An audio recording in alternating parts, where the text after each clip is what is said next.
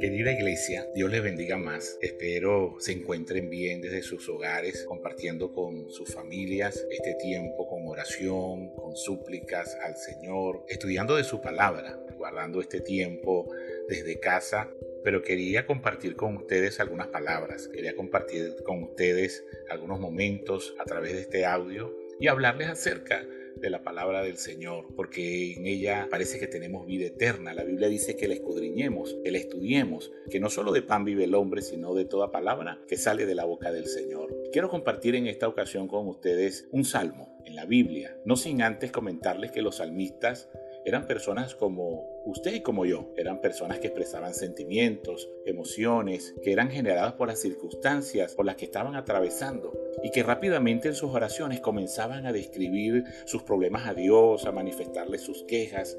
Esta experiencia se ve repetida en varios salmos, no solamente en uno, dos, en muchos salmos se ve la expresión de esos problemas, la expresión de esas quejas al Señor, donde muchas veces la esperanza, la confianza en Dios sobrepasaban el sufrimiento por el cual ellos estaban atravesando, por lo que atravesaban los escritores de los salmos.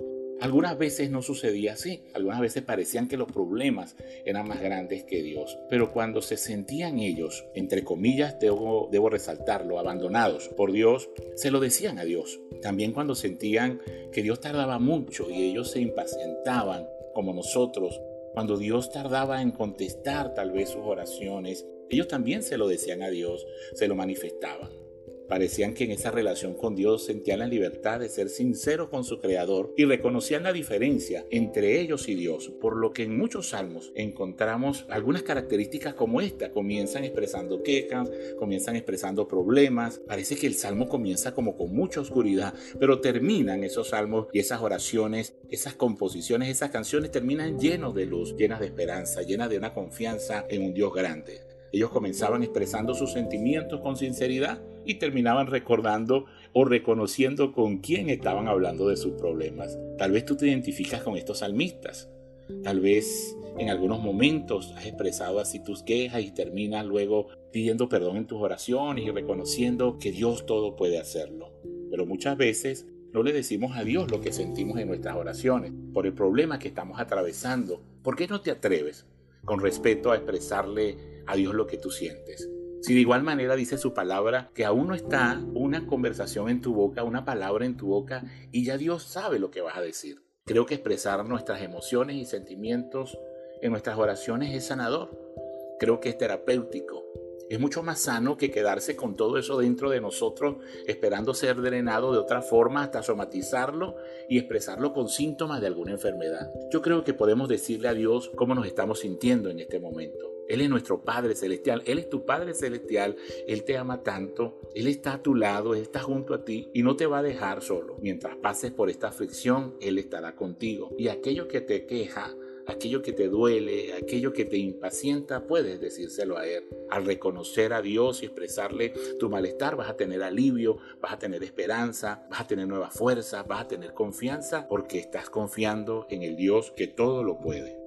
Quiero leerte el Salmo 42. Me encantó este salmo y tiene alguna de estas características de las que te estoy hablando. Dice, como el siervo brama por las corrientes de las aguas, así clama por ti, oh Dios, el alma mía. Mi alma tiene sed de Dios, del Dios vivo. ¿Cuándo vendré y me presentaré delante de Dios? Fueron mis lágrimas mi pan de día y de noche mientras me decían todos los días, ¿dónde está tu Dios?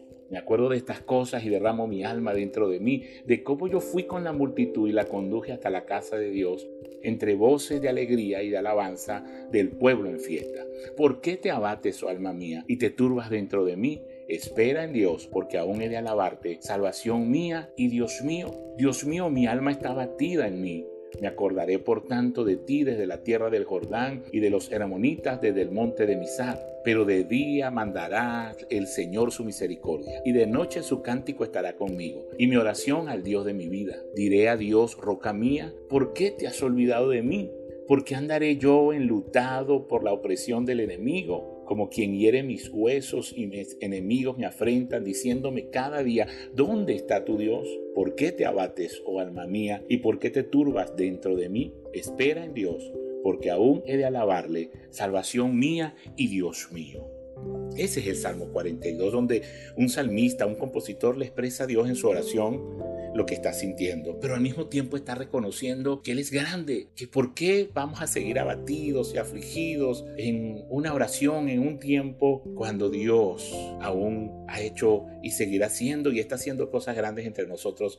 Quiere decir que hay motivos para seguir alabando, confiando y adorando al Señor. Yo le comentaba a un hermano que yo sé que el Señor está en todo lugar que yo sé que, que, Dios nos escucha aquí en casa, allí, a ti con tu familia.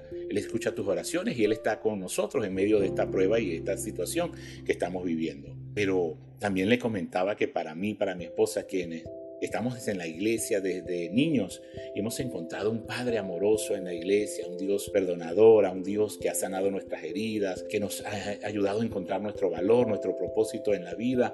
Para nosotros eh, de aflicción o tristeza en algún momento y, anhelar ese momento de acercarnos a la iglesia, al templo, a la sede y compartir con todos ustedes. La verdad que aunque Dios está en todo lugar y sabemos que está aquí, nos, nos pasa, nos sentimos con ese deseo de asistir a la iglesia, de congregarnos y verles.